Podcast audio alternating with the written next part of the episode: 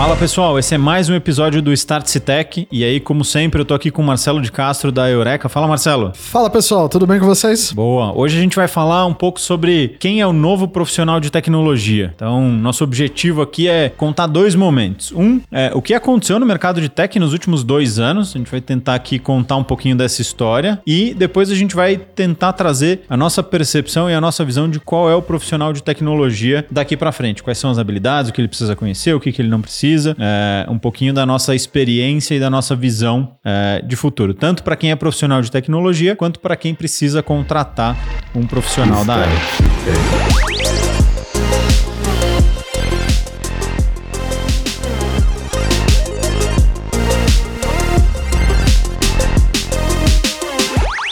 Desafio. Eu nunca imaginei que ia ser tão difícil você conseguir contratar profissionais de tecnologia como está hoje em dia. É, a pandemia realmente, ela, ela, provavelmente deve ter afetado todos os mercados, mas o de tecnologia, assim, foi uma bolha sem precedentes na procura por esse, por, por esse tipo de, de profissional. Assim, eu, eu nunca tinha visto isso. É, eu também não tinha presenciado isso na minha vida profissional. E acho que a pandemia, ela criou uma necessidade de digitalização é, que acelerou muito o que muitas empresas iriam fazer em cinco anos, tiveram que fazer em dois meses. É, a gente costumava dizer que a, a pandemia empurrou certos mercados 15 anos para frente, assim. Gente que achava que tecnologia era um negócio que não precisava, de um dia pro outro ele tava desesperado tentando contratar profissional de tecnologia para fazer o sitezinho dele, porque senão ele ia quebrar. É, então assim, a pandemia criou uma necessidade que acelerou. Que essa necessidade ela já existia, acho que não é nem essa questão, né? As é, pessoas... o mercado sempre consumiu bem, né? Tem uma coisa que sempre falamos, né? Pô, que faculdade eu faço, não sei o quê. Sempre que me perguntavam, né? Sempre, sempre tem alguém que é, tá terminando ali o ensino médio, eu conheci, sempre chegava para mim e falou, pô,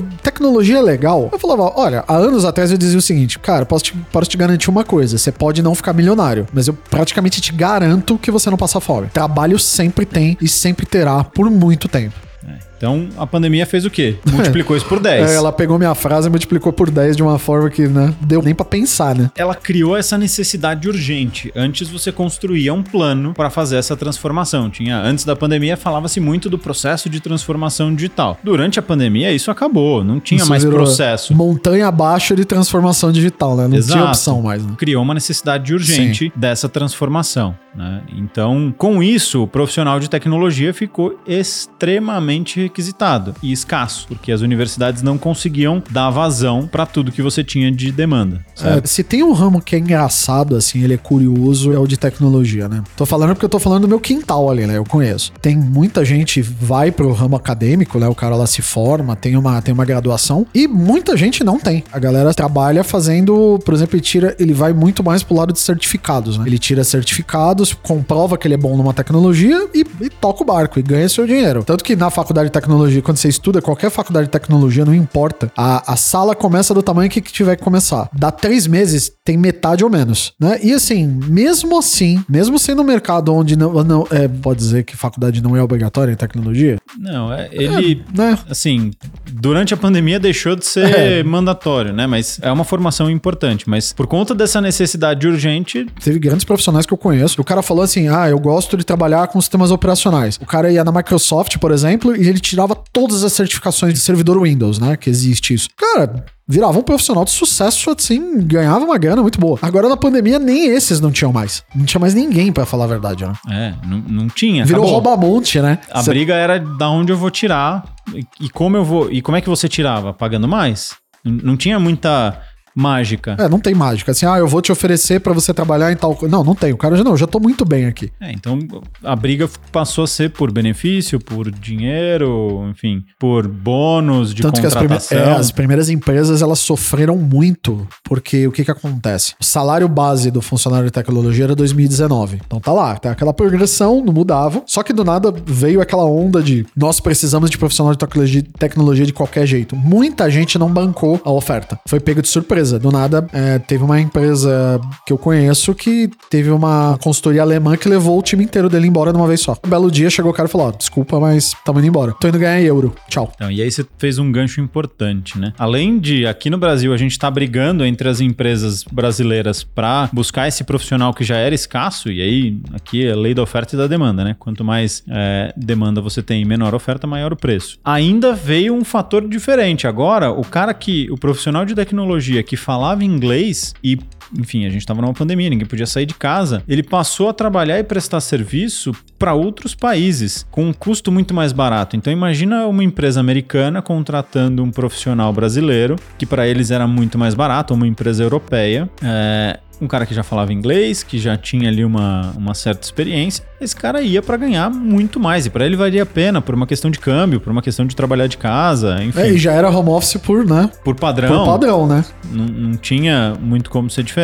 Então, além da gente brigar entre a gente, a gente começou a sofrer ataques de outros países buscando e, e tentando capturar os nossos profissionais. E de novo, pro, pro gestor de tecnologia, o gestor não de, só de tecnologia, pro gestor em geral que tá ouvindo a gente, para você empresário, você gestor. De novo, eu vou voltar para o assunto da universidade. Diferente de outras, outras cadeiras de conhecimento humano, como medicina, direito, engenharia, que, por exemplo, você sabe muito bem que pô, se um médico ele, ele é formado no Brasil, para ele atuar em outro país, é uma complicação imensa. Cara, a tecnologia é que nem matemática. Ela é igual e vale no mundo inteiro. Então, assim, você não precisa ficar preocupado, ah, mas será que ele. Não, se o cara programa numa linguagem A, essa linguagem A é igual no mundo inteiro. O que a barreira. Início começou, né? Ah, quem fala inglês? Chegou num ponto que eu conheço que teve programador que ele trabalhava no Google Translator. Ele, trans, ele fazia a tradução do que o cara pedia para ele, ele para mandar o e-mail ele traduzia, mandava lá e tava muito bom. Você vê o nível de desespero que chegaram, né? É, então isso criou uma bolha dentro do mercado de, de tecnologia, onde você não encontrava profissionais, você brigava com empresa de fora. Então tudo isso foi crescendo ao longo dessa pandemia que durou aí dois anos e pouquinho. Que inflacionou, assim, né? Inflacionou no, salário, no assim. enfim, gerou tudo isso que a gente que, a gente percebeu ao longo desse período. Só que aí chega um determinado momento, as pessoas estão se vacinando, a pandemia começa dá uma sossegada, a dar né? uma sossegada, o mundo começa a, a voltar ao o normal. Mundo começa a girar de novo, né? É, a gente sai daquela situação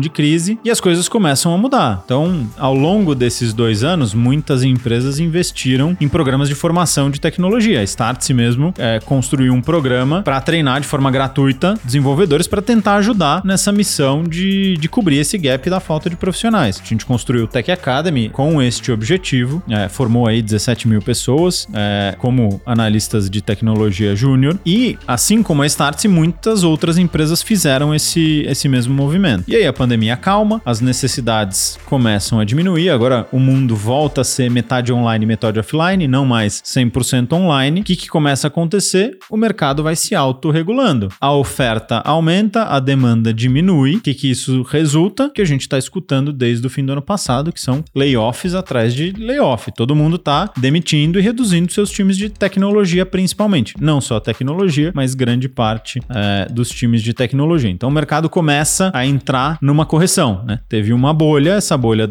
estoura e a gente entra num período de, de correção. Layoff, para quem não conhece o termo bonito, é para ser mandado embora de, de tonelada, assim, sabe? Quando passa o negócio e dá aquela esvaziada, é o layoff, é um nome bonito para isso, tá, gente? E é aquela coisa que o Gustavo tá falando, o mercado tá se correndo, por quê? Um dia você, gestor de TI, tem um time de tecnologia que custa, vai, todos os seus caras de tecnologia custam, vai, todas as pessoas de tecnologia custam lá 150 mil mês. Você viu essa conta pular de 150 para 700, só que você não tinha opção, não, não tem para onde correr. Ou paga 700 ou sua empresa para. Só que, por exemplo, né, a Start você começou a formar profissionais, outras empresas, bancos começaram a fazer isso e aconteceu também um outro fenômeno. Todo mundo que perdeu emprego na pandemia, de, assim, dos mais diversos é, ramos de atuação profissional. Desde o cara que trabalhava em construção civil até o cara que tinha uma borracharia. O cara perdeu emprego, não... ele viu que o quê? Pô, tecnologia tá pagando muito, tem curso na internet internet, pô, aprendo no YouTube. Esses caras também entraram no mercado. Então, assim, você começou a ter uma oferta enorme. Fato verídico que aconteceu comigo. No meio do ano passado, eu tava tentando contratar júnior, por exemplo, um júnior de tecnologia, um programador júnior, por exemplo. Ele tem, vai, de,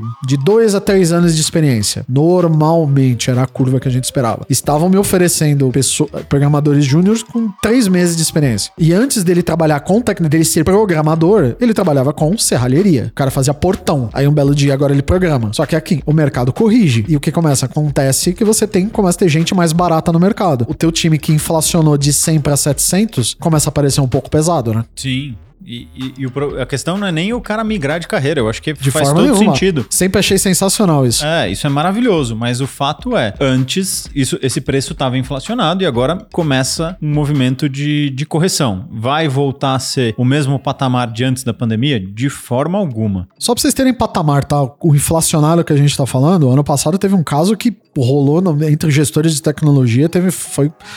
Apareceu até no LinkedIn. Tinha uma empresa que ela estava contratando um programador de uma linguagem específica, famosa para o mercado, que elas estavam pagando 41 mil reais para ele. Programador sênior. Você entendeu certo? 41 mil reais. O desespero para contratar era tão grande que se você indicasse um programador e ele fosse contratado, eles te davam 15 mil reais de prêmio, só por você ter ajudado a contratar o cara. Agora, eu tô falando isso só pra vocês terem ideia do, do, do- do- nível da inflação do salário. E esse é um caso que, que ficou clássico na, ali no meio de tecnologia. Mas, de novo, o mercado agora está se corrigindo. É, a gente vai voltar para patamares bem menores do que estava na pandemia, mas jamais vai ser o que era antes. E aí, acho que isso abre um, um gancho para a gente passar para a próxima discussão. Né? Esse primeiro pedaço, a gente estava aqui contando um pouquinho sobre o que foi o mercado nesses dois anos e pouco de pandemia e como é que ele está nesse momento. Mas, dado que a gente já passou dessa fase, a gente está voltando para esse momento é, um pouco mais estável nas áreas de tecnologia, é, eu começo a me perguntar, né? Qual é o perfil que a gente deveria buscar, o que a gente deve esperar do profissional de tecnologia, tanto para quem está contratando quanto para quem quer se desenvolver nessa área? O que, que a gente deveria esperar É, desse assim, profissional? é, mudou. É, então, normalmente a tecnologia muda, quando ela muda, ela muda muito rápido. Em 2022, ali na- no segundo semestre, teve uma surpresinha grande, assim, para quem trabalha, para quem é do ramo de tecnologia, que foram as inteligências artificiais.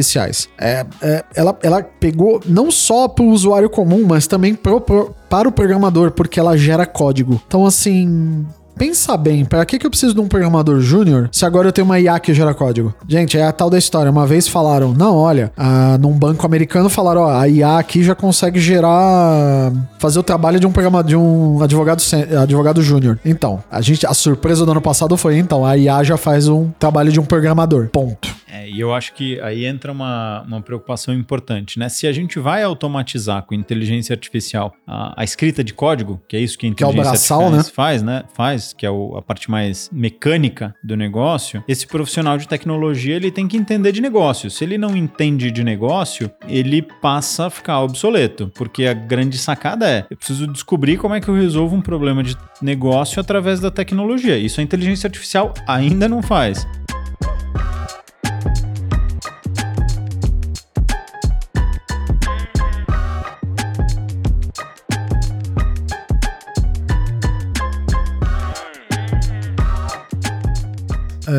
Eu sempre falei para as minhas equipes, eu sempre gostei de falar para quem trabalhava comigo, falava assim, cara, muito legal que você vira o você vira o Google Chrome de ponta cabeça, você faz o Excel chorar, puta, é sensacional. Mas era os melhores profissionais que eu vi eram aqueles que eram capazes de levantar ir até um departamento de de vendas, departamento de marketing, desenvolvimento de produto e bater um papo ah, não no mesmo nível, lógico, a gente não espera que o cara seja nesse nível de saber, mas ele consegue conversar com uma pessoa da área de negócio. Ele entende de negócio o suficiente para ter conversas produtivas e que ajudem ele a desenvolver aquilo de forma mais efetiva, de gerar mais valor. Eu sempre falei isso, cara. Parece que eu tava vendo o futuro, porque agora virou, tá virando quase uma questão de, já posso dizer que é de sobrevivência do profissional? Com certeza. Eu acho que o profissional de tecnologia que não entender de negócio e não souber resolver problema e, e se preocupar menos com código, ele vai ficar obsoleto muito em breve. Mas eu ouço uma pergunta agora no meu ouvido, assim, do outro. Falou assim, pô, Gustavo, mas eu sou programador e eu não gosto, cara. Meu negócio é fone de ouvido e codificar. Cara, você corre o risco de, de ser substituído. Assim, as inteligências artificiais já estão construindo códigos bons e que rodam num tempo muito curto. Então, Nós já testamos, e é mesmo. Sim, é para quem não viu ainda. Tô mentindo, Gustavo? não, de forma alguma. Tem que, tem que se atualizar nesse sentido. Então, é, a grande sacada é o profissional de tecnologia, isso ele já tinha essa, essa característica né, de se atualizar constantemente, porque o mundo de tecnologia muda com uma velocidade muito grande. Então, isso é um ponto positivo para quem é profissional de tecnologia. Manter essa atualização constante. Quem parar de estudar vai ser pego, seja pela inteligência artificial, seja por novas tecnologias. Então, acho que essa é a primeira grande dica, tanto para quem é profissional quanto para quem está buscando. Está buscando um profissional de tecnologia? Dá uma olhada quantas coisas novas ele aprendeu nos últimos meses, quantas certificações, quantas linguagens. Pergunta o que, que ele estudou nos últimos meses. É, esse é um ponto importante. Se manter atualizado é crítico para quem trabalha com tecnologia. Você não acredita no que a gente tá falando? A gente tem um episódio de No Code, né? A gente fala, a gente vai, a gente explica a fundo o que é o No Code para quem não ouviu o episódio. O No Code são plataformas que permitem que você crie produtos de tecnologia, como normalmente software, né? Não hardware, mas software, sem programar. Ou com muito pouca programação. E algumas, programação zero. Isso na pandemia foi outro boom, tá? Ninguém ficou esperando também o mercado se corrigir. Isso. Teve muita empresa que falou assim: eu acredito que o caminho é criar sem programar. Também são. é- é- virou, virou outro concorrente enorme. Só que a inteligência artificial veio e atropelou a coisa, né? De uma forma assim que é. É, eu acho que são dois sinais importantes, né? Tem essa questão de criar sem programar e para aquilo que ainda precisava ser programado, a inteligência artificial está cobrindo um pouco desse é, buraco. Fechou o gap. Uma vez eu comentei sobre inteligência artificial para uma plateia de professores. Eu dizendo que a inteligência artificial seria ali um. E eles não aceitaram, disseram que não. Eu falei assim, eles, mas pense o seguinte: a IA não vai substituir vocês. Se vocês souberem ser guias. Vocês são tutores. A IA faz o trabalho pesado.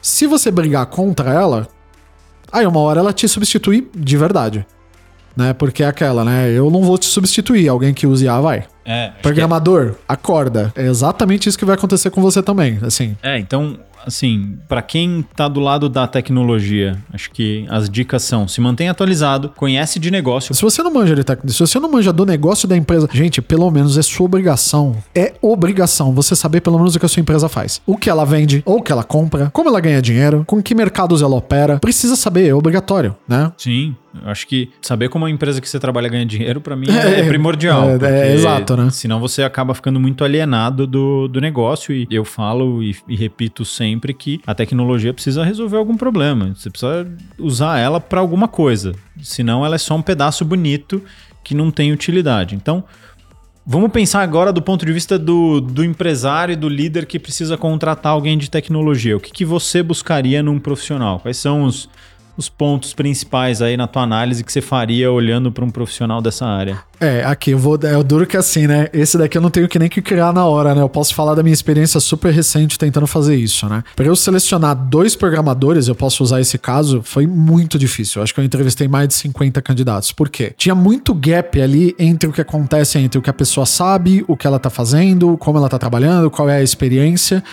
Então, como gestor, eu sempre buscava aquela coisa assim. É, ele tem um domínio técnico? Tem. Ele é bom naquilo que ele faz? Tem. Mas assim, é, do que trabalho. Trabalhos que ele já participou. O que, que ele já fez? Como é que ele trabalhou? Assim, precisando de um cara que tem um pouco mais de experiência, né? Cuidado, não exija isso de um júnior o que você vai exigir de experiência de um sênior. Não, não é bem assim. Mas além da, das tecnologias, converse com ele sobre negócio. Veja onde os, o, veja aonde o conhecimento dele está, aonde os interesses deles estão. Né? Se você perguntar de tecnologia, você gestor, você não vai conseguir provavelmente, a não ser que você seja um gestor de tecnologia, você não vai conseguir discutir bit byte com ele. Mas se você precisar falar, o que, que você vai dizer? Putz, pergunte assim sobre o conhecimento do negócio. Se ele já procurou sobre. Se ele entende daquele mercado que ele está trabalhando, e eu precisava para aplicações financeiras. Eu perguntava sobre SPB, Sistema de Pagamentos Brasileiros. Você entende disso? Você já trabalhou com uma empresa com um sistema bancário? Você sabe como funciona um boleto? Por, ok, isso era muito específico da minha área, mas assim, era necessário e fazia parte do que o programador precisava conhecer. Né? Também pergunta sobre como ele quer trabalhar, qual é o regime que ele trabalha hoje em dia, apresentar quais as formas. É, é, é hoje virou um negócio assim: é híbrido, é full home office ou é presencial? Isso tá. Ainda tá. Para os profissionais de tecnologia, isso ainda pega bastante. Você vai sentir muita dificuldade. Porque ele vai falar: não, eu só quero. Eu só quero se for full home office. E, por exemplo, dentro da tua empresa, vocês não têm esse modelo. E aí, como fazer disso? Existem, é, existem opções. Eu usei algumas estratégias de falar, tudo bem, a gente pode começar parcialmente, né, híbrido, e depois a gente vê para onde isso vai. Né? Porque autossuficiência, o cara é autorregulável, ele é auto. Eu não sei se esse negócio de automotivado existe, né? A galera de RH vai me matar agora. Mas é, é, é muito disso, gente. Assim, existem profissionais e profissionais de tecnologia. Tem gente que não gosta de trabalhar sozinho. Tem profissional de tecnologia que ele gosta, por exemplo, que seja dito diariamente o que ele quer que ele faça.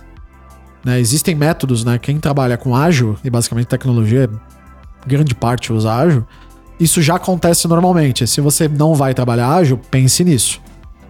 Então, assim, o espectro da pessoa, o espectro ali da pessoa, como ela trabalha, onde ela tá, quais foram as últimas experiências, se ela conhece alguma coisa do ramo que você está contratando, isso ajuda bastante, né?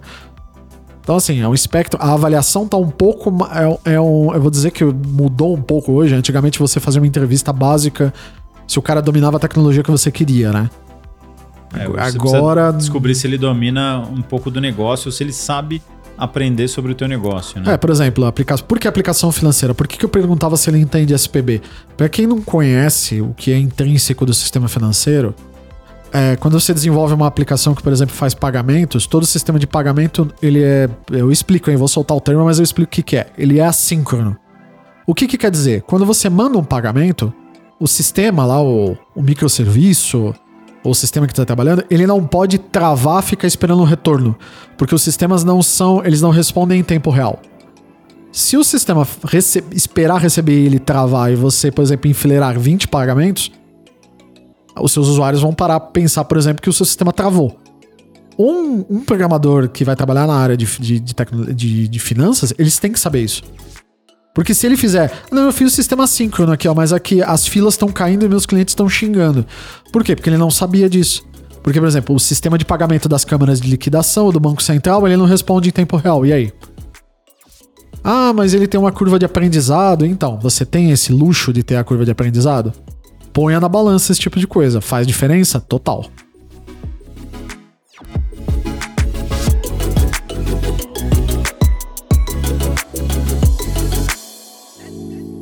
Então, cara, a, pessoa conhecer sobre negócio, descobrir como resolver problema e menos código são habilidades que a gente precisa buscar nesse profissional.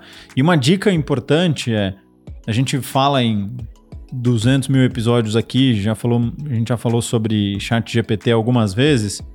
Usa ele como teu aliado até nessas entrevistas. Tem muita gente usando o chat GPT para fazer entrevista um pouco mais técnica. Não teste técnico, obviamente, é, mas para ajudar nesse bate-papo com alguém que tá do outro lado que é muito técnico. Né? Pergunta né? para ele, por exemplo, chega no chat GPT se você precisa se você precisa vai fazer parte de uma entrevista, por exemplo, de um programador que ele trabalha com JavaScript.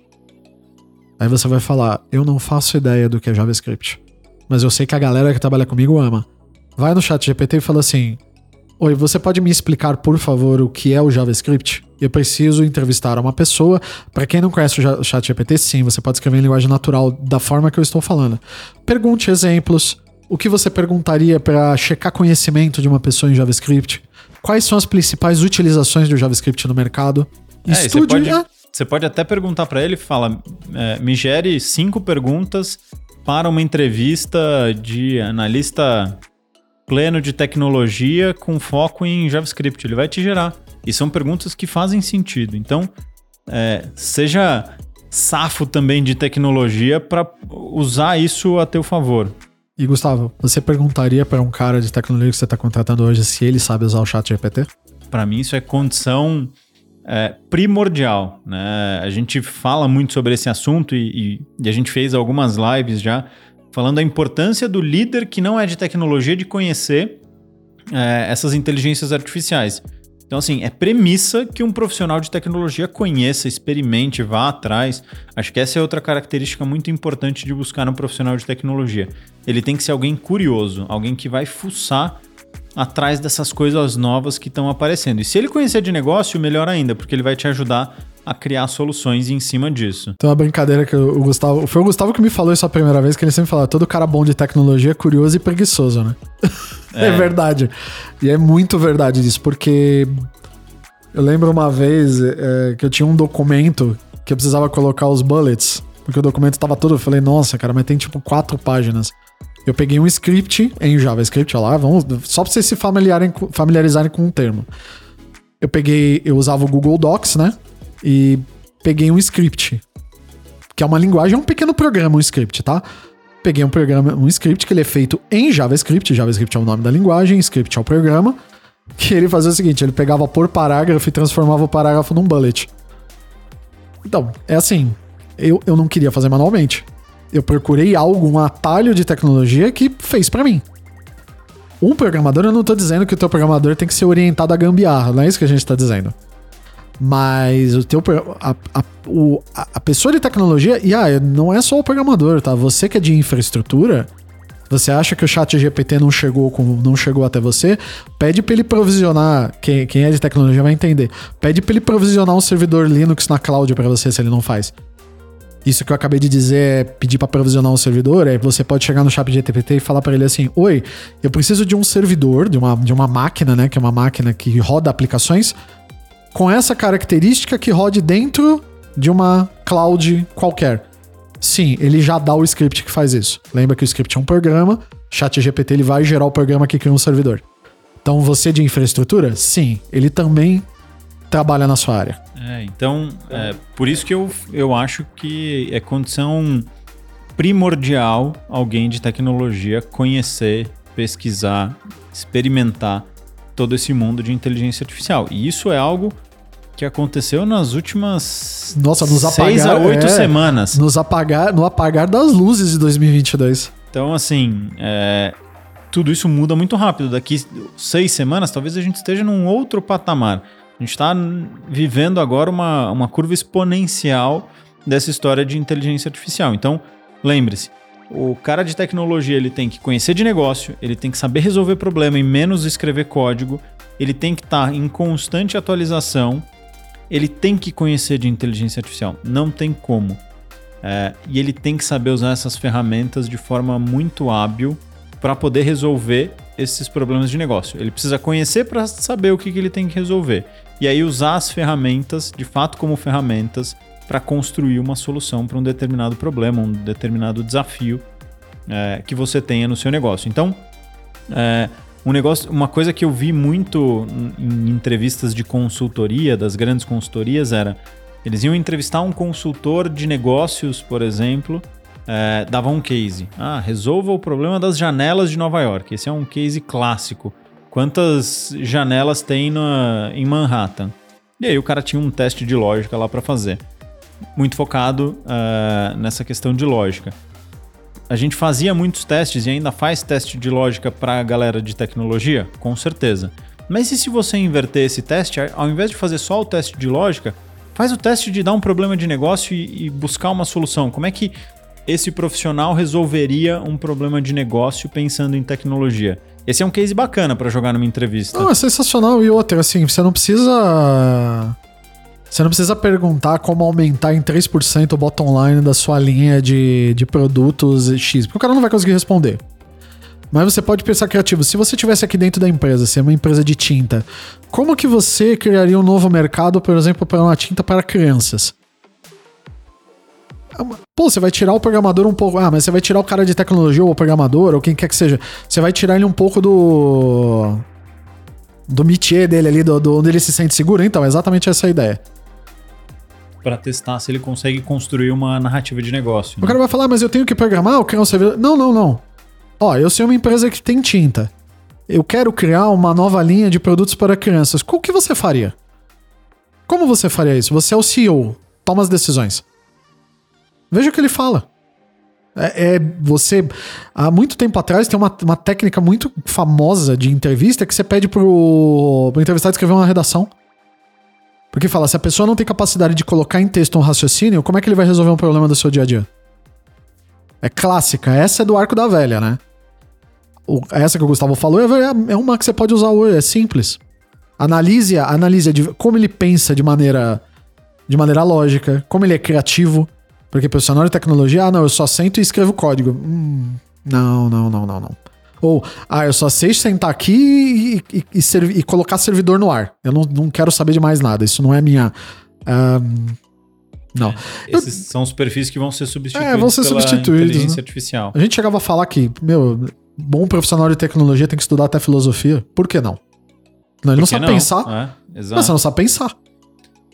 Então, para a gente resumir todo esse, esse bate-papo e as dicas que a gente está dando agora, né? A gente falou no começo do episódio sobre o que aconteceu no mercado de tecnologia, todo esse boom que aconteceu durante a pandemia, é, criou uma necessidade urgente, outros países vindo buscar profissionais aqui no Brasil, isso gerou uma escassez de profissionais, consequentemente, é, os salários foram inflacionados.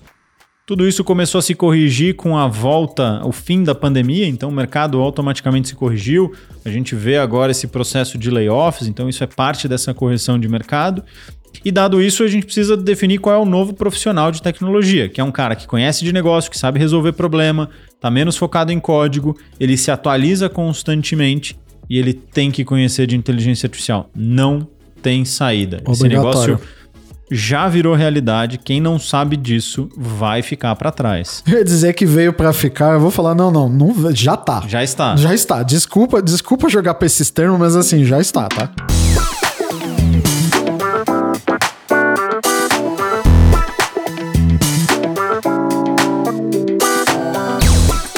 Então, é um pouco desse, dessa discussão que a gente queria trazer nesse episódio para vocês. Espero que vocês tenham gostado, espero que tenha ficado claro qual é essa nossa visão do novo profissional de tecnologia.